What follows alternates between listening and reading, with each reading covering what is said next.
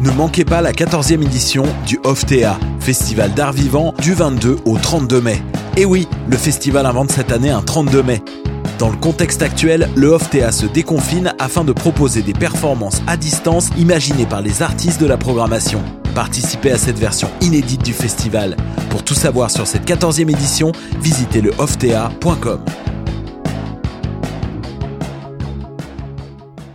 Vous saviez que choc.ca ce n'est pas que du podcast C'est aussi 5 chaînes musicales 24 heures sur 24 pour vous accompagner partout. Rock, indie pop, hip-hop, musique francophone et musique électronique en écoute gratuite et à volonté. Pour les découvrir, rendez-vous sur le site de choc.ca sur l'onglet chaîne musicale. Vous écoutez une émission de choc.ca.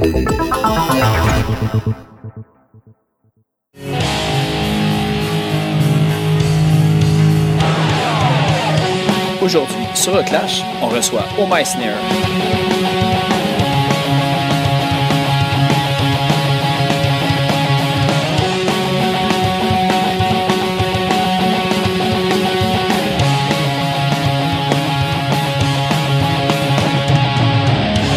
Juste avant d'aller à l'épisode, on va aller écouter une pièce tirée de leur album Oyster Gang, sorti en 2015 qui s'intitule Arken unto my behest, Biatch for Doha's boobies.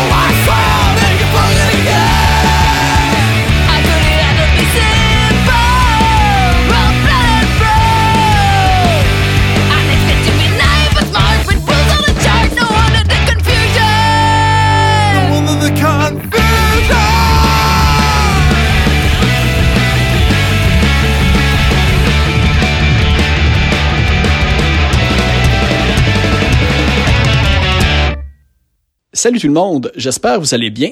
Euh, en fait, euh, ben oui, je fais un deuxième avertissement par rapport à l'audio pour un, deuxième épisode de suite, en fait. Euh, il y a encore un peu de pollution sonore qui se passe au début de, de l'épisode. Vraiment désolé, c'est ma faute. Mais inquiétez-vous pas parce que ça dure juste comme un 15-20 minutes. Puis après ça, la track est super clean. Donc, je vous demande de persister un petit peu et de continuer. Puis aussi, une manière de me faire pardonner tout ça, euh, grâce à la belle gang de Oh Snare, ils m'ont donné euh, plusieurs trucs à faire tirer en fait. Fait que restez à l'affût, il va y avoir un concours euh, relié à cet épisode-là. Des vraiment beaux cadeaux à gagner. Donc, profitez pleinement de cet épisode-là. Puis aussi, je veux prendre la peine de remercier Simon Pelletier, que ça fait deux épisodes de suite euh, qui me sauve un petit peu la peau avec l'audio. Euh, parce qu'évidemment, avec les moyens du bord, euh, enregistrer les, les discussions FaceTime à date, ça reste encore à peaufiner de mon côté. Mettons que j'ai hâte de retourner en studio puis de retourner avec du matériel top qualité, comme jadis. Fait que c'est ça. Fait que Simon, gros merci. Puis si le monde veut aller encourager, c'est un guitariste d'un merveilleux band punk nommé La Dérape. Ça a l'air que son drummer il est pas mal nice aussi. Mais bref, c'est ça. Fait que merci Simon. Merci tout le monde. Puis je vous souhaite une bonne écoute.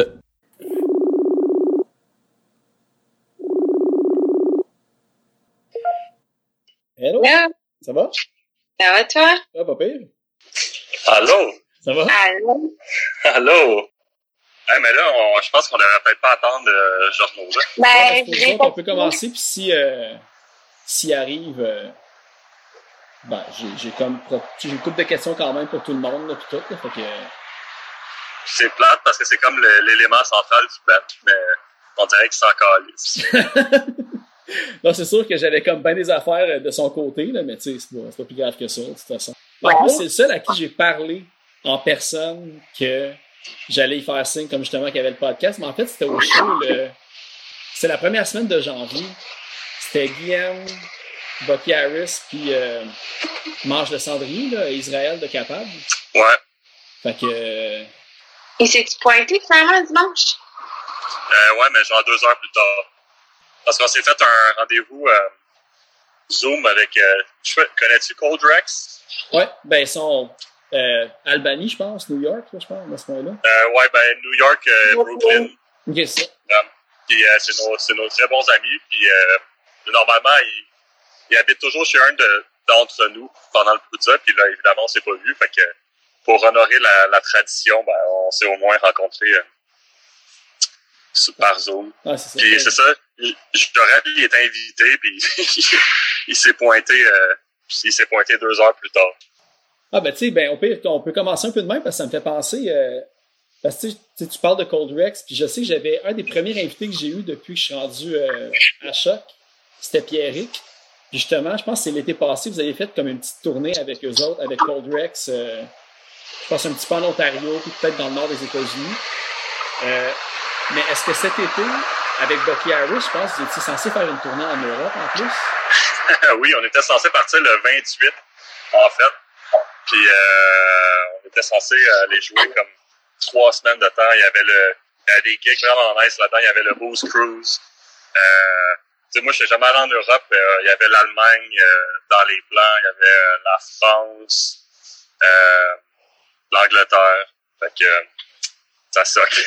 Ah, ça fait chier pareil, mais tu sais, comment que ça s'est passé, dans le fond, de tout annuler ça? Parce que moi, j'avais vu le Boost Cruise, puis je pense que Guillaume aussi était là-dessus. De ce que j'ai vu, vous étiez les deux sur le bill, mais parce que mon seul référent, dans le fond, c'est le Poudza, que ça a l'air que les artistes qui ont tous signalé qu'ils étaient intéressés à tourner l'année prochaine, puis tout. Mais tu sais, dans votre cas, tu tu peux pas garantir que tu vas être là l'année prochaine, même s'il te réinvite, tu.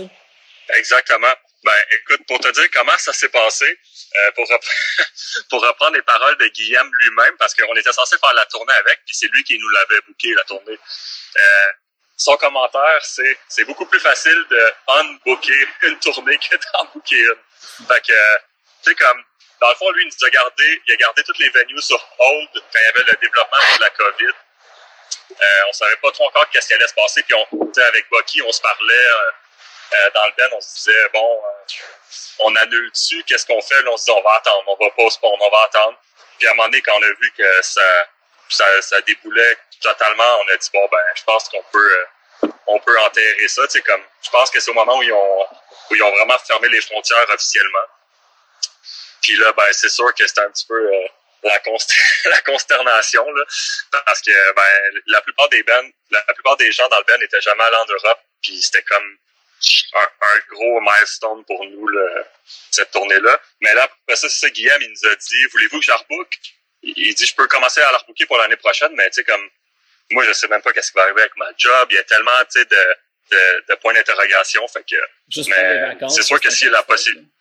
Ben, c'est ça, tu sais, comme qu'est-ce qui va arriver euh, avec tout ça, tu sais, c'est un- En tout cas, dans mon cas, c'est un petit peu trop tôt pour me rebooker quoi que ce soit, mais c'est sûr que s'il y a la possibilité, euh, moi, je j'embarque tout de suite. Tu sais, puis euh, ben, j'imagine aussi pour toi, Émilie, pour le Poudre Fest, tu sais, pour le, les billets d'avion, ça a été, été comme super compliqué, tout annulé, ou ça a été simple à cause des circonstances? Non, ça a été simple. On bouge quand même pas mal. là.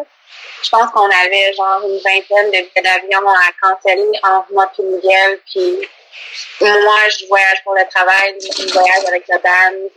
J'étais censée venir à Montréal en avril parce que Teenage Bar Racket était censé jouer à Montréal en avril. J'étais censée venir à Montréal en mai, en plus du travail. Puis euh, la plupart ont été... euh, en fait, ils ont tous été remboursés et ou crédités. Quand un, vraiment un bon deal qu'on avait eu, ils remboursent. Puis Quand c'était un, un billet d'avion qu'on avait payé cher, ils te le remboursent pas, veulent tout Oui, c'était quand même facile. C'est pas... euh, justement, tu sais, comme euh, ton mari est dans Teenage Bottle Rocket, d'avoir comme quelqu'un que son revenu principal tourne beaucoup autour de la musique, c'est quoi l'impact que ça a eu? Parce qu'on va en parler aussi euh, plus tard, mais vous avez aussi des studios de yoga.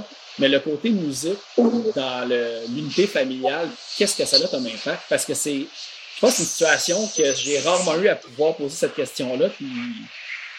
Ouais, euh, mais c'est une bonne question. Euh, Teenage, c'est vraiment un, un working class band, dans le sens que tourner, c'est ce qu'ils faisaient. Oui, ils ont un petit peu de revenus, des labels, des royautés de tunes qui jouent euh, à radio, mais tu sais, c'est pas des gros montants. Euh, ce qui fait vraiment vivre, c'est la tournée, c'est de faire des shows. Puis depuis nous, notre situation un peu, euh, on, a, on, est, on démarré au Texas il y a un an. Puis, euh, à partir de ce moment-là, ben, tout le monde avait acheté des, maisons. Puis, encore, on on- on n'est pas encore établi nécessairement euh, côté yoga ici. Donc, euh, pour nous, on, on, ouais, on comptait énormément sur le band. Fait que ça a été un gros, euh, un gros ajustement. euh, en plus, ben, on avait un deuxième enfant cet été, fait que c'est un peu, euh, c'est un drôle de timing, maintenant. c'est un stress de plus, Oh. j'imagine. là. Ouais. Mais on est des gens créatifs. Euh, on, on a vu ça comme une opportunité de travailler sur d'autres choses. Euh, je donne énormément de cours virtuels avec Zoom. Zoom est rendu mon meilleur ami. J'enseigne pour trois studios différents dans trois euh, time zones différents. Euh, un au Wyoming, un ici au Texas, puis un à Montréal. J'ai recommencé à enseigner pour euh, le studio d'enseigner quand j'habitais à Montréal. C'est cool reconnecter avec ces gens-là. Ils m'ont approché quand la pandémie a commencé, puis ils m'ont demandé si je voulais donner des cours en ligne. Puis ben, j'ai dit oui parce qu'on avait besoin de sortir de bord. Jusqu'à maintenant, on, on s'en sort. Euh, D'après moi, je ne sais pas ce qui va arriver avec leur automne. Je ne sais pas s'ils vont être capables de faire des shows cette année.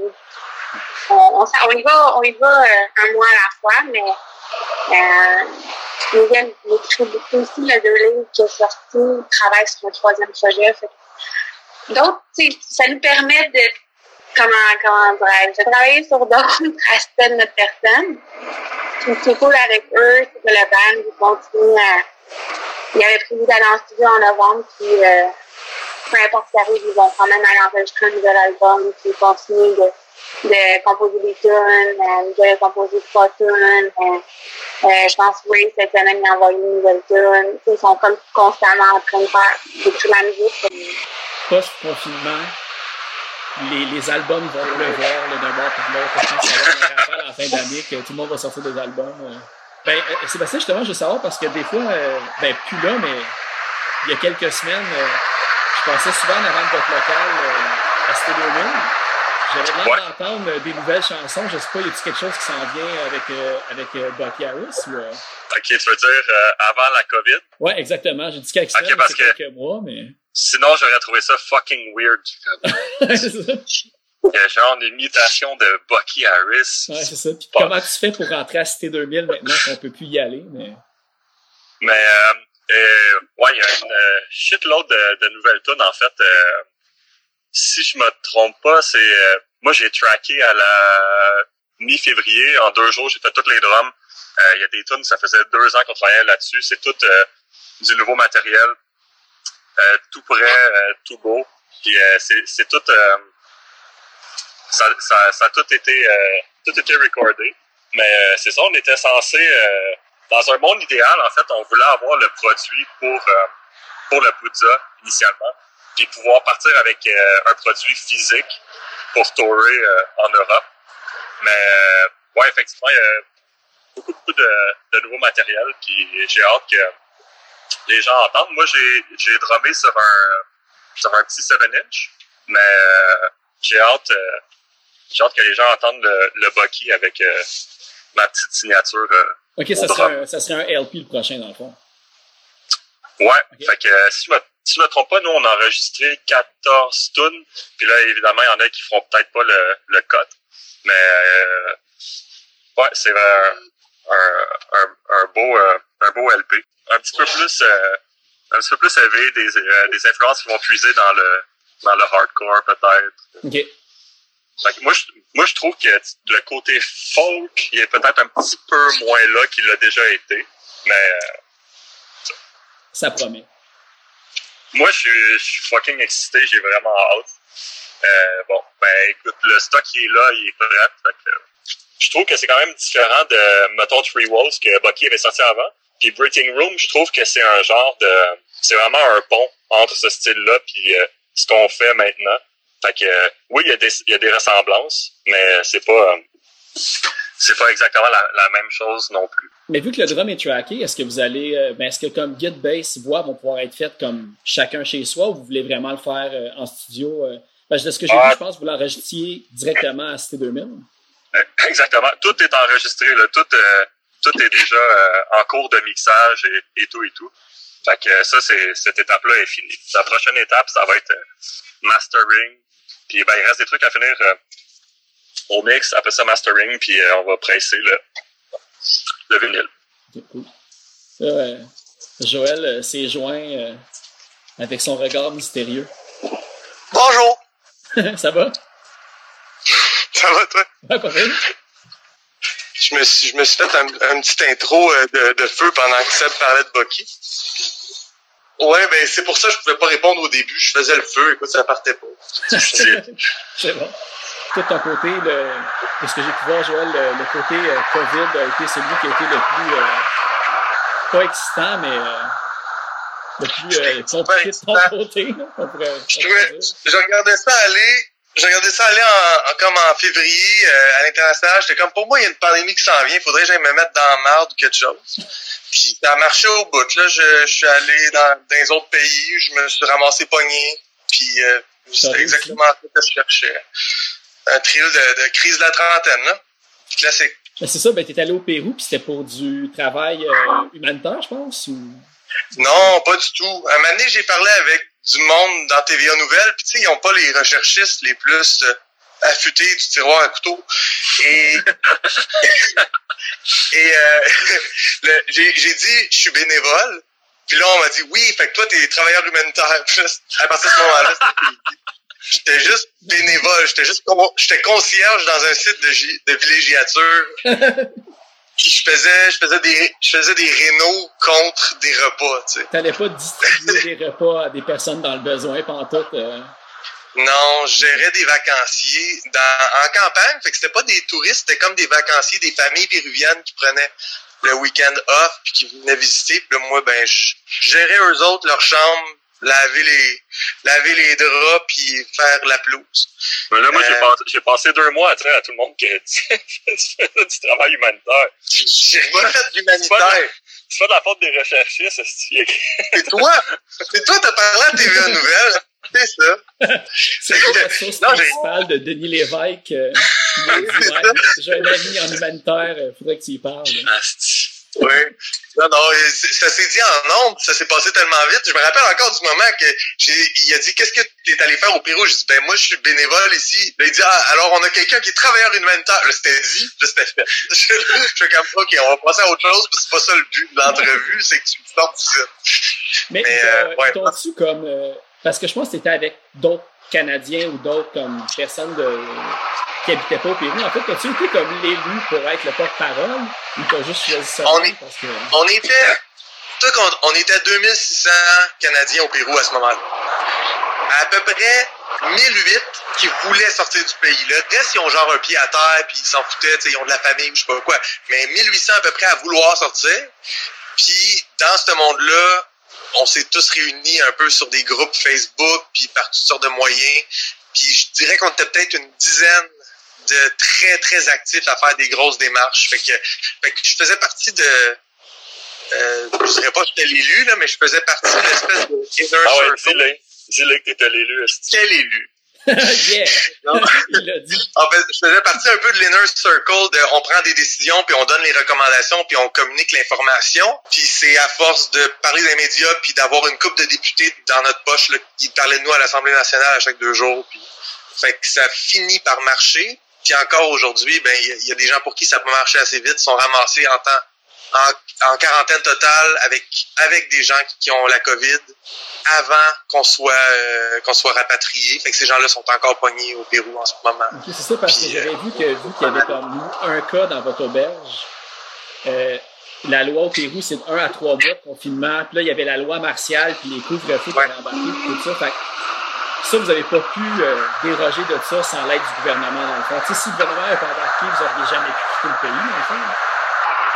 Ben, moi, euh, oui, tout à fait, parce que le, la, la loi là-bas, c'était les, les frontières sont fermées, point barre.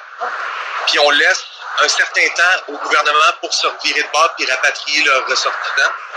Et euh, le gouvernement canadien n'a pas été d'un plus rapide du tout. Il a fini par le faire un moment donné, mais il, était trop tard pour certaines personnes. Moi, dans à l'endroit où j'étais, il y a personne qui a, qui a été pogné. En fait, j'étais je suis le seul Canadien à cet endroit-là. Mais euh, il y a une couple d'auberges jeunesse qui se sont faites. Ben, ils, ont, ils ont pas été assez rapides. euh, Trudeau a pas été assez rapide. Fait qu'il y a encore du monde de pogner là-bas, dans le fond. Ouais, jusqu'en novembre. En ce moment, c'est ça, les, les, les lois euh, font que ce monde-là était, il était au Pérou pour deux semaines en février, là.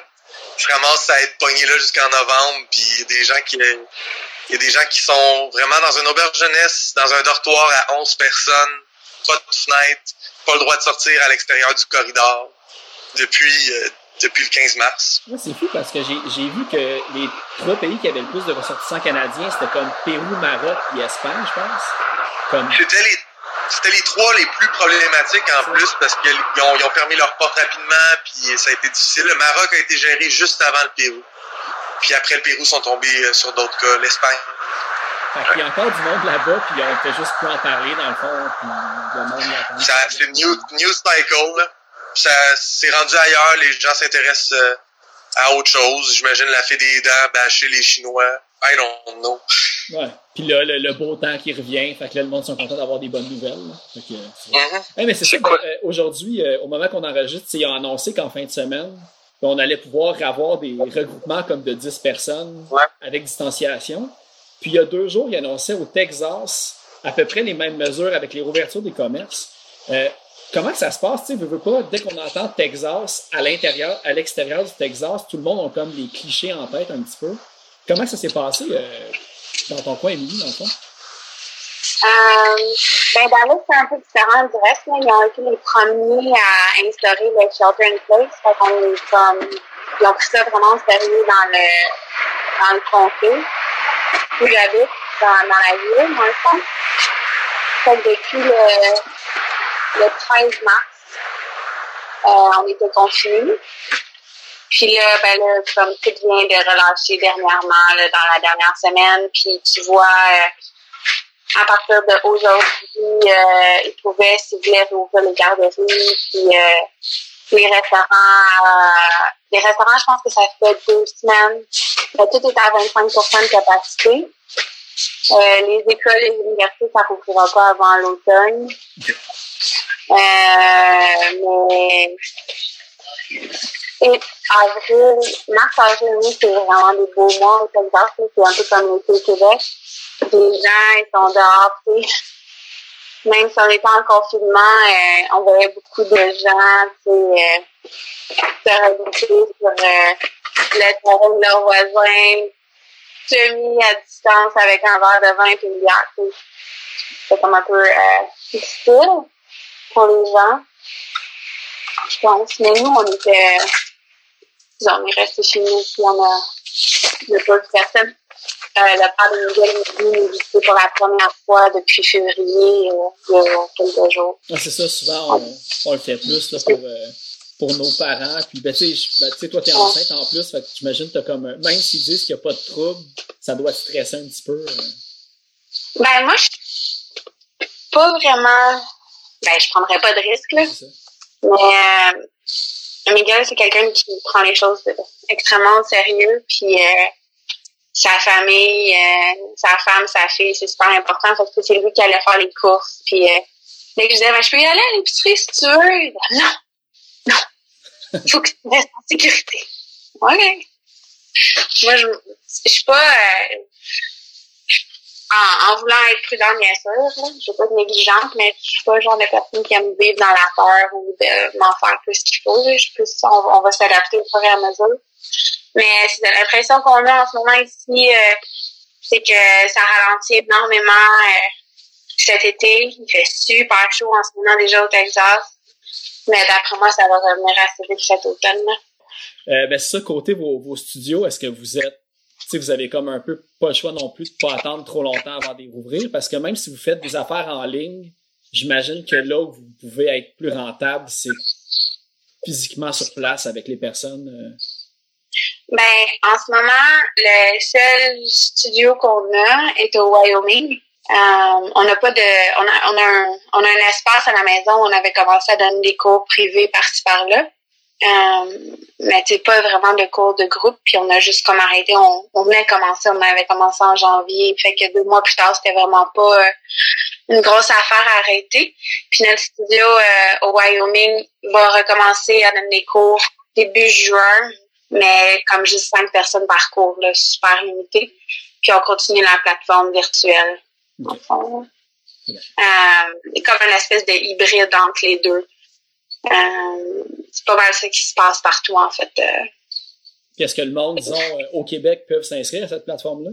Ouais, ben, c'est sûr que on, on enseigne en anglais, mais euh, si vous voulez, euh, si vous préférez les cours français, je donne des cours en français avec un studio de Montréal aussi en ligne. C'est c'est possible. Blossom Yoga School aux États-Unis et Eden Yoga Pilates au Québec. Les liens seront rajoutés. Euh, puis, euh, ben, c'est ça, là, on a beaucoup parlé de plein de trucs. Fait que je veux revenir. On va aller écouter une chanson. Puis, on va parler plus de. Euh, ben, en fait, moi, j'avais sélectionné euh, une chanson de Merck Matinal qui est sortie en 2017. La chanson Anywhere But Home, Fuck Home.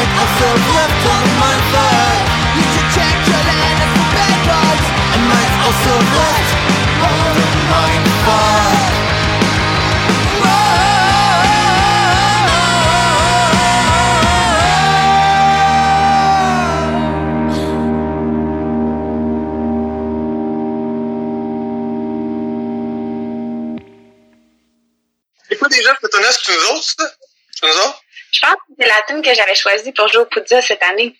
Pour vrai? C'était ton, euh, c'était ton pic? C'est mon choix, ouais. On, bon, joue tellement pas bon, souvent.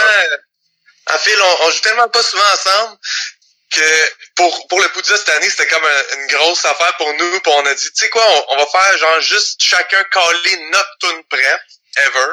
Puis les autres sont tout obligés de la jouer. Il n'y a pas de veto qui se donne. Puis on va caler au public, à quelques personnes. Dites-nous laquelle vous voudriez entendre. Fait qu'on avait monté une setlist quand même top à ce niveau-là. J'avais ma, ma best, puis elle avait sa best. Puis c'était, ça, c'était ton call, euh, Anyway, Brother, Ben, ça- se peut. Mais ça peut, je vois que je suis pas le seul qui est mêlé dans les titres. Tu sais, ben, en fait, en intro, j'ai fait jouer euh, Arkin Unto My Behest, Biatch for Doha's Boobies, puis il a fallu que j'aille, avant, ben, avant de se rencontrer, sur euh, Google pour savoir comment Le prononcer? Arkin puis Behest pour être sûr que je le prononce OK. bien. Mais l'affaire, c'est quand nous autres, on a toujours... J'ai toujours écrit des, des noms de tunes bizarres, weird, de même. Mais entre nous autres, on a toujours juste dit un des mots, puis on sait de quoi qu'on parle. Euh, Entre toi puis moi, elle s'appelle Harkin, puis l'autre s'appelle Home. on va pas bon. se faire chier. Facile à. hey, mais en, en parlant de mots comme euh, bizarre pis tout, euh, d'où que ça vient le nom Oist Gang? Parce que moi j'ai vu que Joël t'a fait une espèce de stage sur un bateau viking en quelque part. Puis j'ai vu que Sébastien a son permis de, de bateau de plaisance. J'étais travailleur humanitaire. Tabarnak! C'est c'est scary, ça. Il est, il est donc bien renseigné. Mais oui, il est bon, il est bon. C'est le danger de devenir ami sur Facebook avec moi puis de faire une entrevue après. Oui, Ah, puis là, après ça, tu vas aller checker tous les, tous les détails historiques euh, de chaque personne. Bon, et il y a, il y a, regarde, le pire, hey, écoute, le pire, attends deux secondes, je- j'ai enlevé mon gros chandail.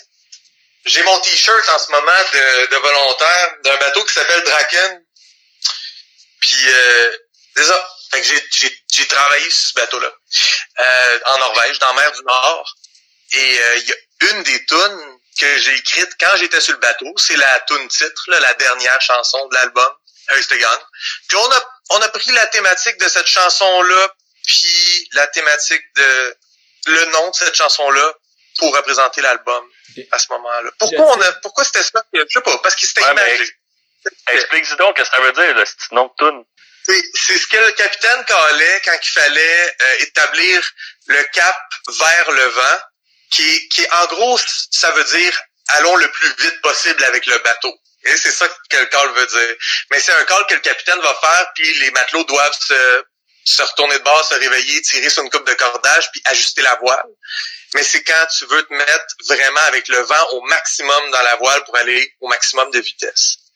Fait je pense qu'il y avait un côté rassembleur parce que c'est un, un call, que, que- c'est comme une chanson à répondre. Hein? Quelqu'un call quelque chose, les autres répondent avec leurs gestes. Euh, mais aussi, ce que ça veut dire, c'est let's go, gang. C'est ça. Ouais, c'est une cool métaphore pour un, pour un premier album. Ouais, il y a une anecdote que je veux que Jorel raconte ou, ou euh, Émilie euh, par rapport à, à l'enregistrement de la- à l'enregistrement de l'album. Non, parce qu'à chaque fois, je la, je la compte mal, puis le monde, ils disent que c'est un mensonge. Mais euh, ma version est plus fun. Mais c'est l'affaire de la, bou- c'est l'affaire de la Non, mais- bouteille dans le lavabo. Euh, péter une bouteille de bière sur la tête de Mario Ouellet. Exactement. Ta version est encore pire que la mienne. OK. Mais on va, on va y aller avec cette version-là. On a pété une bouteille de bière sur la tête à Mario Wallet. C'est ça l'histoire. Oh! Très euh, bonne histoire. oui, euh, oui, j'ai rien fait. PL Mafia puis Bon Vivant, dans le fond. Ouais. Il, il enregistrait euh, l'album. C'est lui qui a fait notre, notre euh, ingénierie sonore sur euh. Mais c'est juste parce que quand tu, quand tu vas euh, quand tu vas en mer puis c'est un nouveau bateau, tu pètes une bouteille de, de champagne, ça coque quelque chose, mais ça vient d'une tradition euh, nordique. Les Écossais euh, puis euh, les, les, les gens de ce coin-là, de la mer du Nord aussi, prenaient une bouteille de whisky puis elle cassait sur le bord euh, sur le bord du bateau. Puis là, moi, quand j'étais euh, quand j'étais en Norvège, ben, on l'a fait avec une, avant, avant de partir avec le bateau. Mais là, avant de recorder la- l'album, on dit on va faire la même affaire. On est allé dans les toilettes du, euh, du Cité 2000 avec une bouteille de bière. Puis il s'est rien passé. J'ai pas pété sa tête à Mario Wallet. J'ai juste vidé la bouteille. Mais j'ai juste vidé dans, la- dans le lavabo en disant comme c'est un moment commémoratif, c'est important. Mais Mario là m'a regardé avec un regard a- tueur de il a- qu'est-ce que calice à Ah non, il a, aimé, il a aimé ça. Oh, je sais Il a, pas. il a aimé- il a- il a tellement aimé ça. Ça l'a, ça l'a vraiment jeté les, les bases, là, les fondations de notre collaboration pour cet album-là. C'était, c'était fou. Vrai, ça m'a donné le ton en tout cas. Mais la bouteille est restée intacte. Hey, je je l'ai pété sur sa tête. Mais longtemps après, c'est une autre histoire. Après une Il n'y avait plus de bière dedans. La bière avait déjà été gaspillée. Le pire avait été déjà fait. Ce qui est important avec l'histoire de bière en Norvège, c'est que il est, il est revenu dans la Norvège avec ses hosties de gants. Ah oui, j'ai vu que t'as une page Facebook pour tes gants. J'imagine que Ouais. c'est toi qui l'as créé, mais... Pas mon choix, non, ça s'est fait à mon insu. Je, j'avais mes gants que je mettais constamment. Là, je les ai- j'ai fini par les, les user en masse. Mais euh, à chaque événement, chaque show, chaque show d'O Meissner où j'arrivais avec mes gants, puis le Ben me regardait en disant tu seras jamais capable de jouer de la guitare avec ça, enlève ça. Mais, euh, des fois, il On réussissait à me convaincre de les enlever, des fois non. Ça, c'est une fois à l'autre.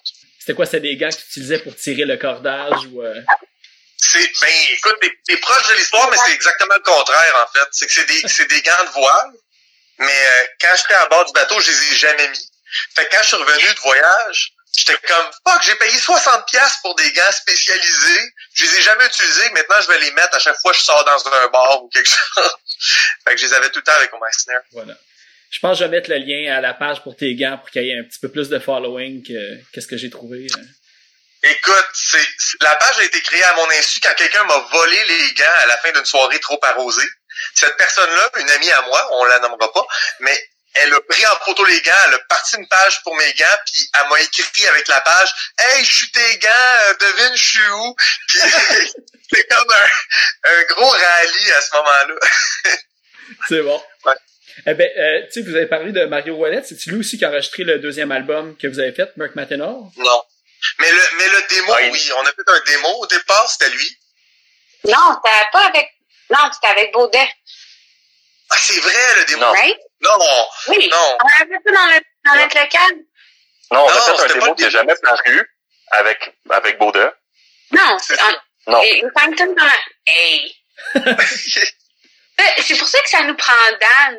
C'est le seul qui a cette mémoire-là. Mais pour répondre à ta question, Mario, il nous a supplié de le laisser recorder notre euh, Merc matinal, mais Il a pas fait la non, cote. ça s'est pas. Ah non, ça s'est pas donné. Je vous ai pas donné, il, il nous méritait pas. Ah, c'est triste. Mais c'est ça, ben, j'ai Tu vu... peux, euh, tu peux me citer là-dessus. c'est bon. Si demain Non, tu non, veux ouais. que je censure ce bout-là, hésite pas, je peux faire du editing, mais à date, je pense que je vais le laisser. Puis je vais le tag. C'est bon. Ben c'est ça, vous aviez enregistré Merc Matinal, puis j'ai vu un petit peu, euh, tu sais, j'ai lu le, la lettre que Joël t'a écrite pour expliquer un peu le, la, la fin de Oh My Snare, vu que vous aviez comme tout un peu pris vos différentes directions. Tu sais, Mark maintenant, vous aviez pas fait, pas pour cet album-là que vous aviez fait une tournée aux États-Unis puis tout. Vous l'aviez pas vraiment promoté autant que le premier. On a fait une, on a fait une tournée un peu avant où on a joué toutes les tunes de Mark Martineau. Euh, quand on est arrivé en studio, en fait, on était en, en plein milieu du studio, je pense. On a coupé le studio, on est allé en tournée. Mais quand on a fini par faire l'album, ben c'est là que tout s'est un peu démantelé. Fait que on n'est pas parti avec l'album, on n'est jamais allé le présenter nulle part. On, on a fait une Euh, mini, mini tournée de genre quatre shows. Euh, Il y avait Brooklyn, euh, Richmond là-dedans. Oui, Il y a eu l'ESCO, puis une autre date, peut-être Ottawa, mais c'était comme c'était quatre, quatre jours. Là. Mais On même était là, quatre c'était shows. comme mois en retard sur notre Mais release. c'est après. Ouais. Puis ça, c'est-tu un après. euh, Le, l'album été enregistré au, au printemps 2016. Puis après ça, l'été 2016. Ouais, l'été 2016, on est parti en tournée sur la côte ouest des États-Unis. Puis quand on est revenu à l'automne, on l'a. Euh, on a tout fait le, le editing, puis le master, puis tout ça. Puis en ce mois, à la fin du mois de décembre, je, puis je déménageais aux États-Unis. Ok, c'est ça. Fait qu'après ça, les choses sont devenues un peu plus complexes. C'est-tu la tournée que vous avez faite avec euh, Lost Love? Parce que, tu sais, veux, veux pas, quand on Google Oh My Snare, il y a beaucoup de, de recherches qui sortent sur la chanson de Lost Love, Oh My Snare. Fait que j'imagine que c'est tiré d'une tournée que vous avez faite avec eux autres. Ou, euh... Puis Non, on n'a jamais tourné avec vous avez jamais tourné avec eux autres? Même pas avec Guillaume ou... euh, Ben, on a fait un show à Burlington, puis c'était pas Burlington, Vermont, c'était Burlington, Ontario. Oh! C'est c'est ça. Nous, on pensait tous qu'on s'en allait jouer à Burlington, Vermont. C'est-tu le plus loin qu'on a joué avec Lost Love? Non, on a, Je pense que non. ouais, Rimouski, c'est aussi loin. Ouais, mais de l'autre bord. On a joué, on a joué, à, on a joué à Tampa Bay avec Lost Love. Oui, ben, toi puis moi. Ah, ok. C'est le fait. Ouais, ça par rapport avec Oh Meister. Il était là, au fait, quand on a joué avec Omar Mais il y a- C'est très incestueux, hein.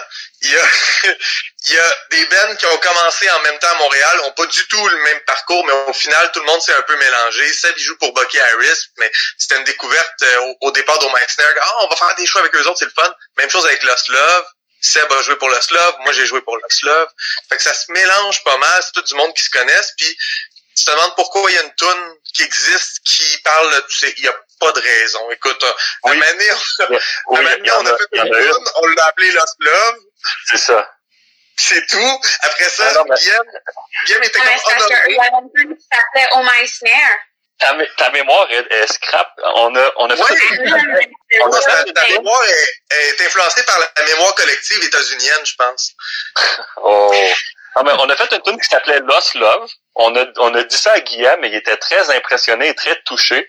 Par la suite, il a fait une tune qui s'appelait Oh Meister, puis nous, la tune Lost Love, on l'a jamais mis sur aucun album. Puis lui, il a mis- qu'on l'aimait pas, la toune Lost Love. Oui, on l'a, c'est la pire, pire tune. J'espère, j'espère qu'elle existe plus nulle part, cette Mais oui, elle existe sur Going Nowhere. Oh my god. Ah, oh my Fait god. que là, je viens de le plugger, là, c'est dit. Frank Angoisse a sorti une compilation sous forme de cassette audio. Je sais pas si elle existe sous forme Sur digitale. Sixteen ou... euh, Ouais. Euh, avec Ouais. 16, ouais, qui s'appelle Going Nowhere. Puis je pense que c'est la deuxième édition. Je suis pas sûr. Je pense que c'est la Going Nowhere 2, ou peut-être c'est la première, sur laquelle euh, il y, a la chanson Lost Love d'O My Snare. On l'a, on l'a donné à Frank parce qu'on on n'avait aucune intention de la mettre sur Instagram. on a dit, pas la Ah. Elle, c'est un B-side, elle prend le bar, puis là, Frank a dit, ben, je peux la mettre sur ma compile. Nice, prends-la. Fait que, le- en échange, Guillaume a écrit une tune qui s'appelle Oh My Snare, puis ça a été une des meilleures tunes de Lost Love de cette époque-là, fait qu'il s'est fait constamment demander, il a joué en show, puis fait que nous autres, on a une bien plus grande pérennité à travers lui que lui à travers nous. En Eh, mais d'ailleurs, le nom Oh My Snare vient d'où? Parce que j'ai vu, vous avez fait une petite entrevue euh, pré-Poudza il y a une couple d'années. Puis attends, je pense que j'ai comme les... me semble que j'ai comme les, les, les noms euh, Dan Petrol, Smegma Benezra, puis Dragon Maléfique. Mais vous avez choisi My Snare. Magnifique. Magnifique. Ah, magnifique! Magnifique. Fait que pourquoi My Snare, ça vient d'où, en fait? C'était meilleur que Smegma Benezra, Dan Petrol, puis Dragon Magnifique. C'est pour ça que ça gagne. comme des mots dans un chapeau, puis ça donnait ça. euh. Je sais- pas, t'as pas fait tes recherches euh, pour trouver d'autres entrevues où ce qu'on a donné la réponse? Parce que je pense Ah, qu'on on, on donne une menterie différente à chaque entrevue. OK. Fait que tu peux, ben, t'as-tu, t'as- t'as-tu préparé une nouvelle menterie? Non, Seb, préparé? Ben, là, tu veux savoir pour lequel dragon magnifique? non, pour Meissner. Ah, pour Meissner, c'est notre, c'est notre vieux chum Fun qui, euh, Tu vas dire la vérité? Pourquoi il, pourquoi il disait ça au Meissner? Je sais bien Je pas. sais pas. C'est une, vie- une vieille niaiserie, puis euh, on jamais... Il y avait un band dans un des locaux de pratique proche du nôtre qui s'appelait euh, um, Tomorrow's World Screen. Après ça, c'est devenu les Tomorrows. Puis euh, il y avait une tune qui disait Who stole my ground? Who stands? Ah, je, je sais plus. Puis nous, on avait cha- changé ça par Who stole my snare? Euh, en tout cas, c'est un vieil insight pas intéressant. Puis euh, je coupe ce, coupe ce bout-là, définitivement. Ah, Euh, je vais- je je vous laisser réfléchir à ça, mais à date, je pense que je vais le garder. là. C'est quand même une information pertinente. C'est en plus la vraie histoire. euh.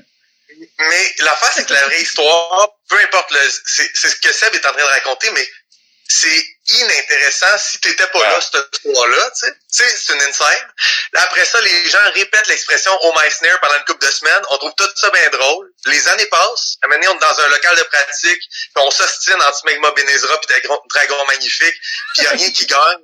Puis donné, quelqu'un sort la vieillerie, tu sais, Oh my snare. Puis là, on dit, ah, quand même mid-tempo, des bons coups de snare dans, notre, dans nos, nos grooves. Peut-être ça représente ce qu'on est, puis on, on y a été avec. On n'a pas plus posé de questions qu'il faut. Émile, je sais pas pourquoi toi t'as dit oui à ça. Dan, c'est parce que c'est un suiveux. Mais toi, je sais pas.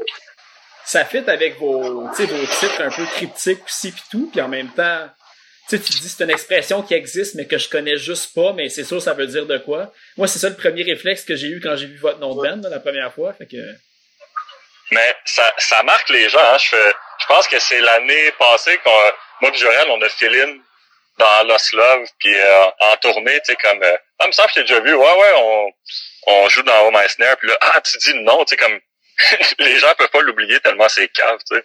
non, ben, c'est simple aussi là, tu sais, c'est facile à retenir, puis euh, non, vous avez choisi le bon nom dans la gang, je pense. euh. On savait qu'on allait faire le contraire avec les titres des tunes. Tu sais, les titres des tunes, impossible à retenir. Dire, au moins, le monde va se rappeler du band. Hey, Ben, Smegma Benezra. ouais, je sais pas s'il y aurait eu des poursuites. euh, Le premier show qu'on a fait, on s'appelait Le Gardeur. C'est vrai. On avait, On avait un aucune, on avait aucune intention de trouver un vrai nom de band. On a juste dit, on vient de Le Gardeur, on va s'appeler de même. Ah, ça va.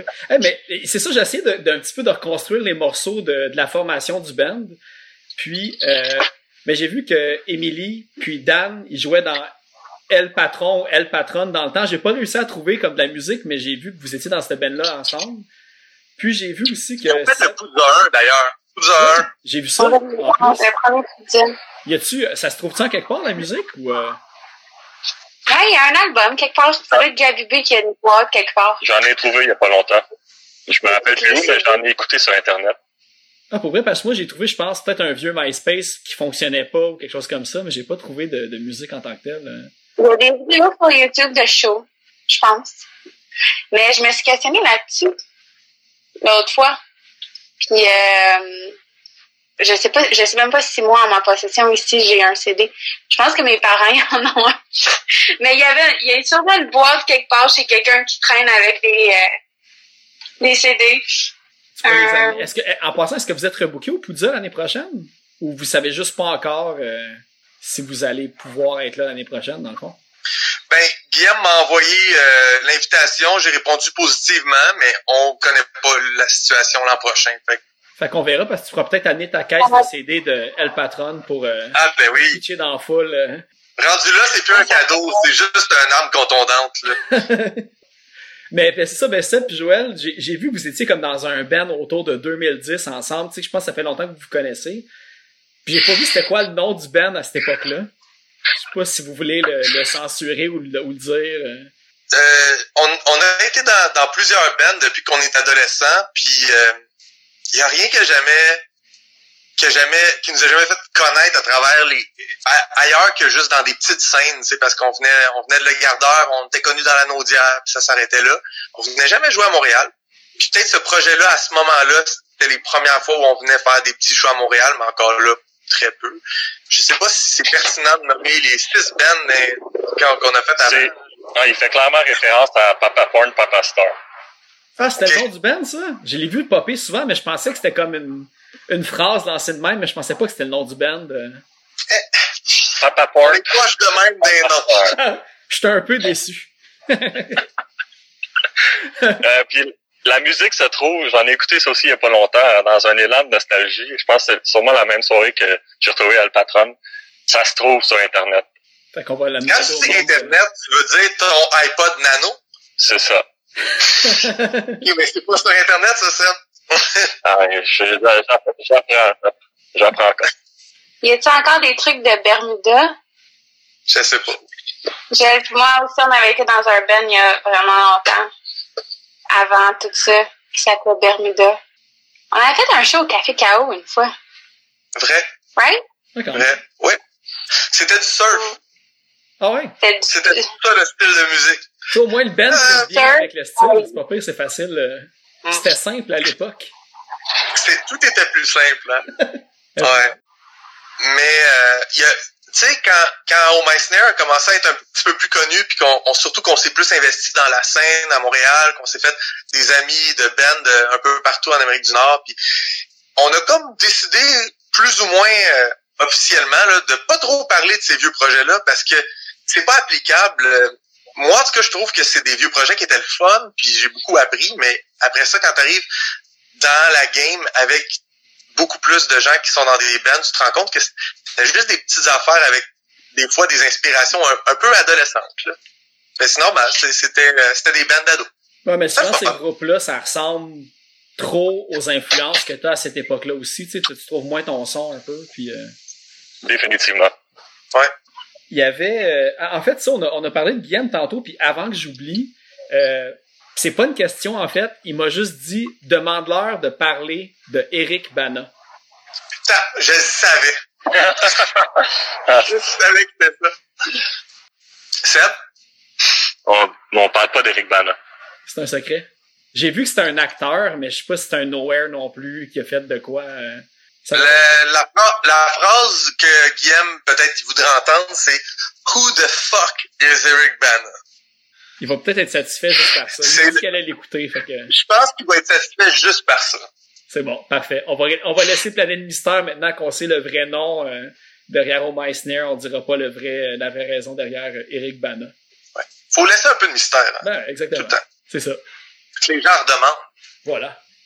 Je vais parler un petit peu de Grand Héron. Je sais pas si ça roule encore. Un projet, euh, Joël et Sébastien, que vous êtes ensemble comme plus folk. euh, Oui, euh, je regarde tout le temps Seb dans la caméra, puis je sais comme qu'il va te répondre? Non, il a l'air de regarder dans le vide. C'est, Euh, c'est toi le, c'est toi le principal.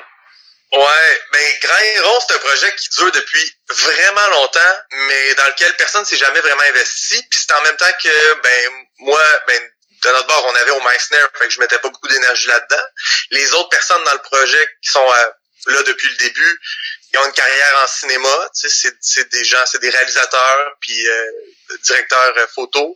Fait que c'est des gens qui ont une autre carrière à gérer. Fait que ça a toujours été juste, on se réunit puis on compose des petites chansons. Vraiment le fun, mais vraiment plus un hobby qu'autre chose. Je te dirais que euh, l'an passé, on a comme décidé de mettre ça un peu plus de l'avant, sachant que ben au Meissner se donne pas full beaucoup. Fait on a mis ça de l'avant, puis là on a commencé à, à jammer plus, faire une coupe de show. On s'est rendu compte que c'était problématique d'avoir un percussionniste qui était pas présent parce qu'il est tout le temps parti, euh, notre percussionniste est tout le temps parti à, à l'étranger. Fait que là, le chanteur a demandé à Seb, il dit, Seb, euh, toi, t'es pas déjà dans quatre bands, hein? Viens donc drummer pour nous. Puis euh, il a dit oui, parce que il restait, je pense, un petit un petit cinq minutes le mardi entre 3 heures euh, du matin puis 3 heures et 5 du matin. Il dit Ah, j'ai une plage horaire de libre, ah, je vais vous la donner. Puis euh, c'est ça. Fait que on a inclus Seb à ce moment-là. Puis là, récemment, en fait, en janvier, on s'est enfermé dans un chalet pendant cinq jours. Puis on a enregistré un album. Euh, c'était vraiment le fun. On a gaulé, là. C'était vraiment comme beaucoup, beaucoup de travail pour ce qu'on pour ce qu'on avait comme temps. Puis après ça, ben on, on s'est dit parfait, on, on se revoit en mars pour faire les gang vocals puis les ça s'est jamais donné. Là, c'est en- l'album est en, euh, est en stand-by. Là, il, il est en train d'être mixé, mais on n'a pas tout ce qu'il faut pour le faire. Ok, parce que c'était deux EP que Oh. vous aviez avant, je pense, c'est ça? On a fait des petits EP au fil des années, mais euh, là, on- je te dirais que ça fait peut-être un an et demi qu'on on a décidé qu'on trouvait plus un son clair, une histoire à raconter. C'est un gros euh, projet concept où on raconte une mythologie qui est la nôtre, puis c'est humoristique en même temps un peu weird, biblique. C'est euh, c'est le fun. On a fait des shows, euh, même on est on s'est inclus un peu dans la scène punk folk. Euh, tu sais, fait des shows avec Alicine, avec euh, tu sais, ce genre de, de, de, de crowd-là, c'est super cool. Euh, mais on n'a pas eu le temps vraiment de, d'embarquer puis sais, de, d'avoir une machine qui roule bien parce que tout a, tout a arrêté. Grairon a fait une apparition au Poudza aussi. C'est vrai, euh, en Poudza 7, Moi, c'est en, 7, 2000 en 2017. Moi, j'étais pas là. C'est pour ça que ça s'est donné comme ça. J'étais en Chine, moi, j'étais au Japon. fait que Sébastien et Émilie étaient, étaient pas présents au pays. Fait que Dan puis moi, on s'est liés avec Grand Héron, puis avec euh, Elissa Janelle Velveteen, de, ben, qui était anciennement dans Molly Rhythm, et de, de, de Philadelphie slash Trenton. Euh, puis on a fait un, un, un, gig de euh, Meissner, joué par Grand Héron, fait que joué version folk au Poudza. 8, je pense. C'est super le fun. On a essayé de faire un jam avec Grand Héron en Zoom. Épelay! Zoom. euh, C'était-tu avec Zoom? Moi, je pense que c'est avec Zoom qu'on Oui. a essayé de faire. Ah oui. Ça n'a pas marché, mais pas, pas en tout. Mais euh, j'ai entendu, je sais pas c'est quoi le nom, mais il y a une application, puis qui synchronise tout, puis ça a l'air, ça fonctionne super bien. Mais j'ai juste pas le nom en ce moment, mais faut regarder ça. Mais oui, oui. Et puis, vu qu'on a parlé un petit peu du pizza, je voulais savoir, Émilie, euh, toi puis Miguel, vous êtes derrière euh, Yoga for Punks. Est-ce que ça roule euh, à l'année ou c'est vraiment comme dans des événements super spécifiques? C'est dans les événements spécifiques. OK. Euh, normalement, c'est le Poudza, le Fest. Euh, puis Miguel a fait des trucs pour Riot Fest aussi. Mais puis euh, quand on n'est pas là, ben on a deux autres filles qui des fois enseignent sous la bannière. Là, mais c'était juste le fond. C'était Miguel en 2015 qui a commencé, ben, qui, qui m'avait approché euh, moi puis un un autre gars qui s'appelle Dallas pour qu'on pour qu'on organise un yoga au Poudza. Puis euh, ben, c'est de là que ça a commencé. C'était c'est plus euh, c'est le fun quand on va dans un festival euh, d'offrir ça, mais. Pour l'avoir déjà fait en tant que, en tant que participant, ça fait juste du bien le dimanche matin quand t'es magané, là. fait que je pense qu'il y a plein de monde qui embarquait, là. Surtout au fest parce que t'es en Floride puis il fait plus chaud. Là. Des fois à Montréal, euh, au mois de mai, euh, en- le matin c'est froid, mais ça fait vraiment du bien de, comme je le dis, de juste euh, bouger puis de se réactiver. Ça fait des miracles. Voilà. On peut peut-être parler un petit peu de Virus, comme que Joël t'a traduit le livre de, de Miguel sur euh, le confinement expliqué aux enfants. Oui, ben, c'est vraiment le, le travail à Miguel. Hein. Euh, moi, je suis traducteur à, je suis traducteur de façon professionnelle, puis la plupart du temps, ben, je fais, j'essaye de prendre le plus de contrats qui sont des projets que j'aime à la base. Euh, puis des fois, je me ramasse que je me rabats sur des trucs plus corpo, puis c'est correct aussi. Mais là, euh, Miguel, il m'approche avec un projet littéraire. C'est sûr que j'ai dit oui, c'est le fun au bout. Miguel m'a approché juste pour que je traduise ça euh, au français puis que je jette un coup d'œil à l'espagnol aussi. J'ai fait une traduction en français puis en espagnol, mais c'est tout de lui euh, c'est, j'ai trouvé ça très beau, très touchant, puis très euh, très utile aussi. Puis, euh, je sais pas si j'ai parlé aussi de ton école. Je je sais pas si ça roule encore, mais tu avais une école de, de langue aussi. Ben non, c'est en stand-by. Oui, c'est ça, j'ai, ma propre école de langue où j'enseigne, euh, j'enseigne principalement français, anglais, espagnol, des fois d'autres, langues. Euh, mais non, il n'y a rien qui se passe en ce moment euh, à ce niveau-là. Je donne des quelques cours euh, sur Zoom, des cours privés ou sur euh, Facebook Messenger. Mais j'ai pas activé euh, davantage que ça parce que les, les vrais programmes que j'avais planifiés, je revenais, je revenais au Canada avec une nouvelle session qui s'ouvrait avec des gens. a tout, c'est tout pas arrivé. Euh, puis j'enseigne aussi au collège Vanier, puis ça aussi, ben c'est c'est c'est pas arrivé. Fait que C'est ça. Non, fait que l'école de langue Joël Martin existe, euh, mais pas en temps de confinement. Mon, lo- mon local d'enseignement était tellement minuscule que le 2 mètres, oublie ça. Puis, euh, ben, je veux savoir, Émilie, vu que Oh Meissner est euh, en fait des shows un petit peu plus comme sporadiques, puis quand il y a des gros événements, tu t'es-tu trouvé euh, d'autres musiciens pour faire un, band euh, où tu habites maintenant? C'est difficile euh, parce que on bouge beaucoup. Hein, ben, quand on n'est pas en confinement, bien sûr, là, mais entre la tournée, ben, les tournées de Miguel, moi qui voyage une fois par mois pour aller enseigner la formation professorale au Wyoming, moi qui viens au Canada le plus souvent possible pour voir mes amis puis ma famille. Euh, tu sais, quand je reviens à la maison, puis quand Miguel est là aussi, c'est difficile. Puis euh, j'ai pas de famille à Dallas. Il y a le père de Miguel qui habite à 40 minutes d'ici, mais tu sais, euh, je, peux pas vraiment lui demander euh, Ah, euh, Miguel est en tournée, euh, viens surveiller ma fille, je vais aller jammer. tu sais. Fait que l'espace pour ça est pas vraiment d'aller jammer une couple de fois avec des gens, c'était le fun, mais c'était comme pas assez le fun pour le sacrifice que ça demandait à ma famille. Euh, mais ça me manque énormément. Je sais pas. euh, tu sais, on, on, on, on passe nos journées à écouter des vinyles, puis à gratter une guitare. On a tout le temps des guitares, puis des basses qui traînent un peu partout. Euh, c'est du vent euh, dans, dans notre maison. C'est sûr que ça fait énormément partie de notre vie, toujours. Mais euh, définitivement rien de comparable à ce que j'avais... euh, tu sais, au Meissner, euh, je jouais avec mes meilleurs amis, là. Euh, des gens avec qui on, on se comprenait musicalement. Là. Il y avait pas, on n'avait pas besoin de- de- d'expliquer grand-chose.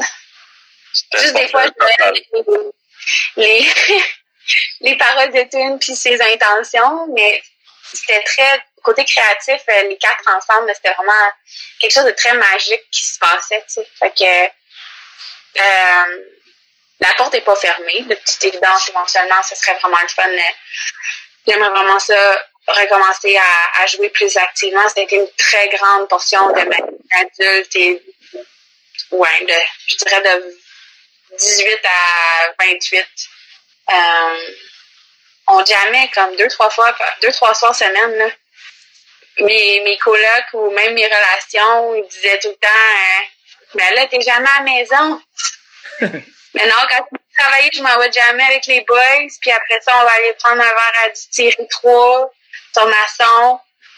Ils nous connaissaient, là, les, les bartenders ils nous attendaient. Les soirs de semaine, tranquilles, nous autres, on débarquait, euh, on prenait un break, puis après ça, on retournait jouer, tu sais. Ça a été une grosse partie de ma vie. Définitivement, euh, c'est quelque chose qui me manque. La barre est haute. La vie euh, Vivre l'expérience. euh, Ben, c'est ça, c'est difficile. Puis je suis une personne, tu sais, je suis capable de m'exprimer, mais je suis quand même quelqu'un d'introverti, d'un peu gêné. Ça me prend du temps avant d'être à l'aise avec les gens. Euh, puis, tu sais, Joël et Sébastien, je les connais depuis 2001, là.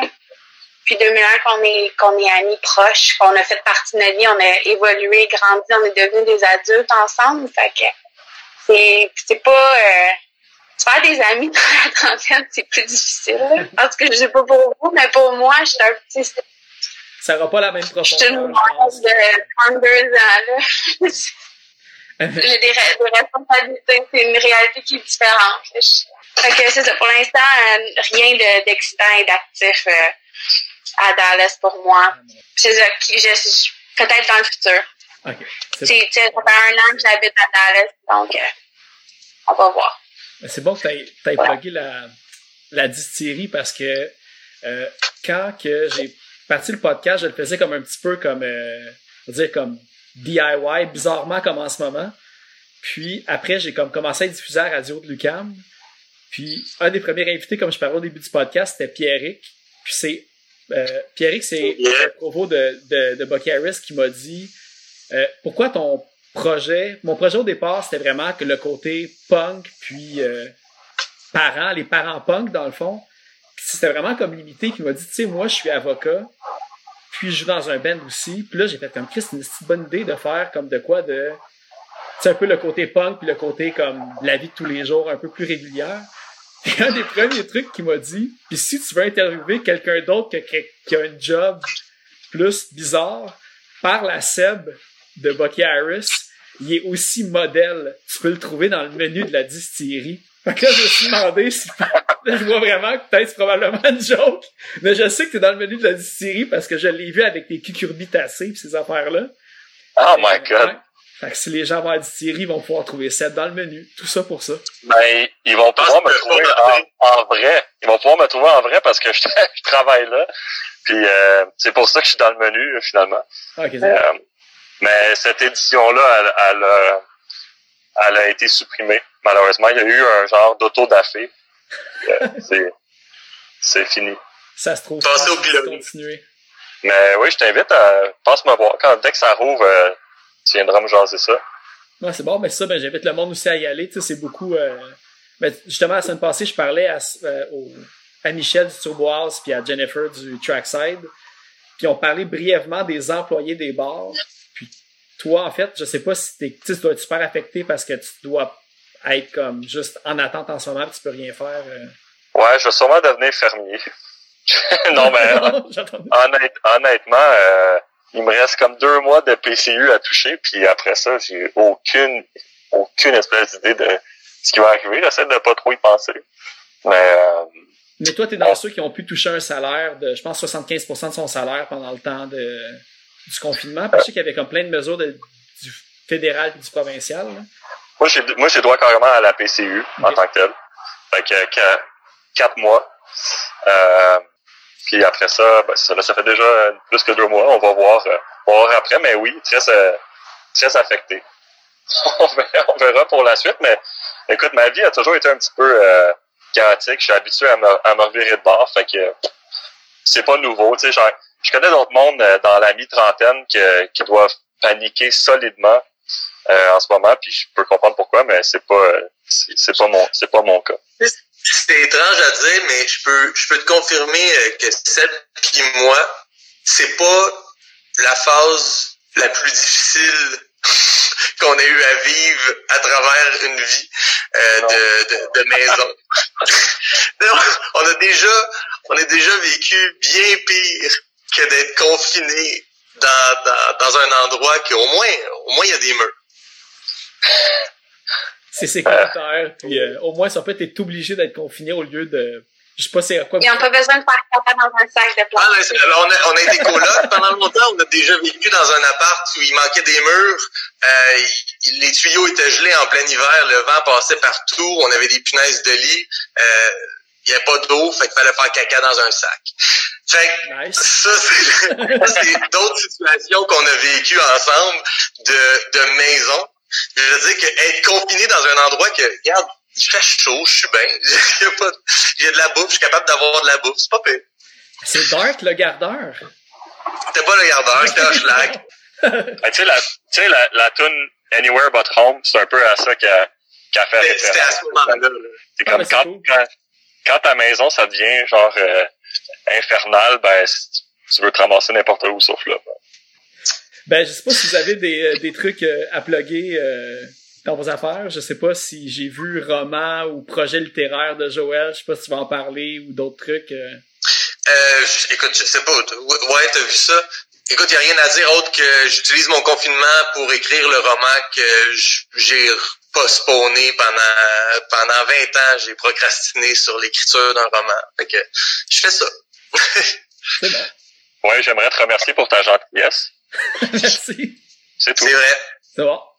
J'espère qu'on va pouvoir euh, se revoir bientôt dans, dans des shows euh, super. Là. Ça, ça donne espoir aujourd'hui avec les, euh, les rassemblements de 10 personnes et plus. Là. J'imagine qu'ils vont peut-être comme slacker ça un petit peu au cours de l'été, mais dans une petite salle de spectacle, ça pourrait être intéressant. là. Le festival de jazz puis les Franco, ça me dérange pas trop, là, mais euh, c'est un petit show au Fouf, au Turbo House ou au Ritz ou des places de même, ça pourrait être nice. Ah, ça fait ça va faire du bien. Oui. Ça ferait, ça fait toute la différence du monde. Fait que ben, je- On va faire ça l'année prochaine. c'est vraiment cool que O Meissner euh, confirme d'être là. Il y a des bonnes chances. S'il n'y a pas de pandémie, là, je vois pas pourquoi. Ah, Ça marcherait pas Il faut attendre le vaccin, je me... Le, va marcher jusqu'à Montréal, s'il. C'est bon. C'est sûr. Euh, je vais battre le record de pèlerinage. Je vais faire Dallas-Montréal à pied, avec mes enfants. Yeah. Ça sonne comme un défi. Puis, ben, pour terminer euh, l'épisode, ben, moi, j'avais pensé à aller faire jouer euh, la chanson Thanks sur Breathing Room de, de Bucky Harris. Comme ça, vous allez pouvoir, pouvoir commenter un projet de, de Seb. Puis j'ai pensé aussi euh, à mettre euh, Grand Héron de l'album euh, L'après-guerre de Général Electric. J'ai choisi le moment prépuce juste à cause du titre. Fait que je vais oui, chercher ça aussi. Hein. voilà. Moi, je vous tiens pas plus. Je sais que qui est tard pour tout le monde. Fait que je vais vous laisser retourner à vos affaires. Puis, euh, Parfait. Eh ben, un gros merci, euh, Phil. Mais ça fait plaisir. Ciao, Bonne ciao. Soirée à tous. Bye. Bye tout le monde. Bonne soirée les amis.